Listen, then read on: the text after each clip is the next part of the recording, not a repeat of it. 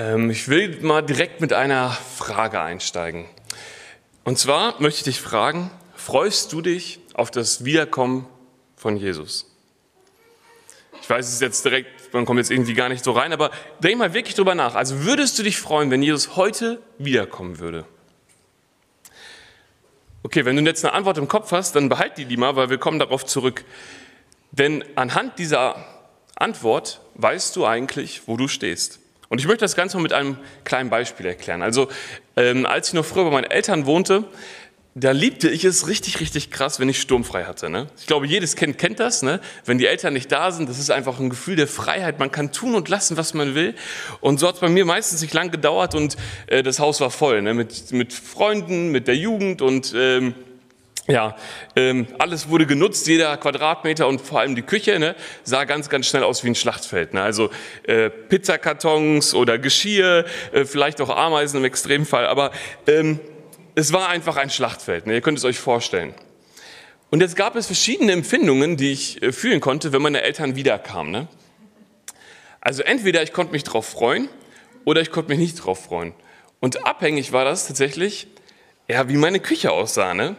Also wenn ich aufgeräumt hatte, ja, dann kamen die Eltern nach Hause zu einem aufgeräumten Haus, ne, zu einer aufgeräumten Küche und die waren automatisch einfach zufrieden und auch stolz auf mich. Ne? Und ich konnte mich einfach auf sie freuen. Aber wenn ich ein Chaos hinterlassen habe, äh, dann wusste ich, was mir blühte. Und egal, ob meine Küche vorher neun Tage lang sauber war, wenn meine Eltern wiederkamen und die Küche war dreckig, dann gab es Ärger. Ne?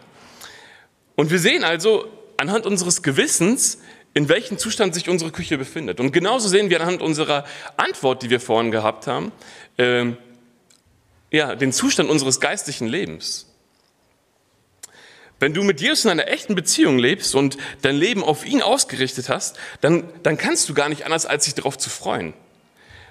Doch wenn Jesus keinen Platz in deinem Leben hat, ja, wie kannst du dich dann auf diesen Tag freuen?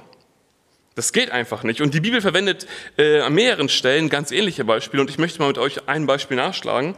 Äh, das ist Markus 13, Abvers 32, möchte ich mit euch lesen.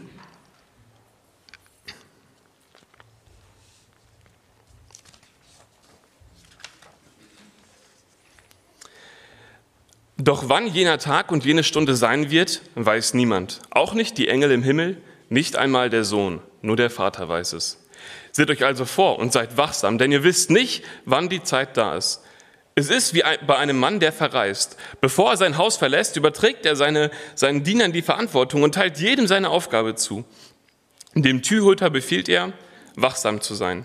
Darum seid wachsam, denn ihr wisst nicht, wann der Herr des Hauses nach Hause kommt. Ob am Abend oder um Mitternacht oder beim ersten Hahneschrei oder am frühen Morgen. Seid wachsam, damit er euch, wenn er unvermutet kommt, nicht schlafend antrifft. Ich sage es aber euch allen, seid wachsam.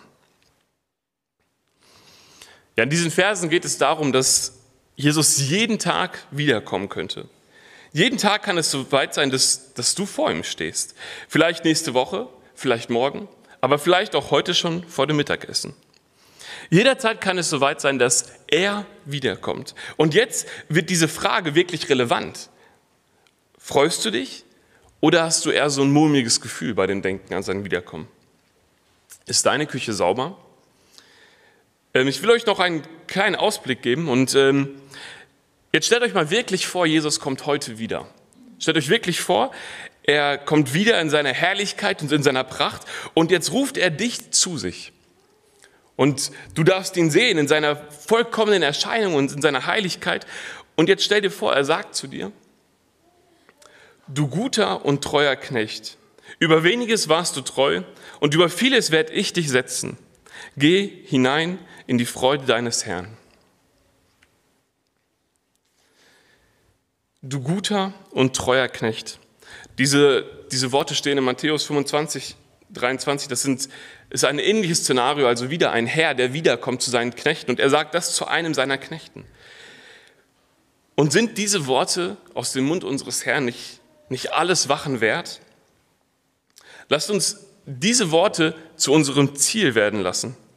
Lasst uns an diese Worte denken, wenn es heißt, ihm nachzufolgen mit allem, was wir sind und was wir haben.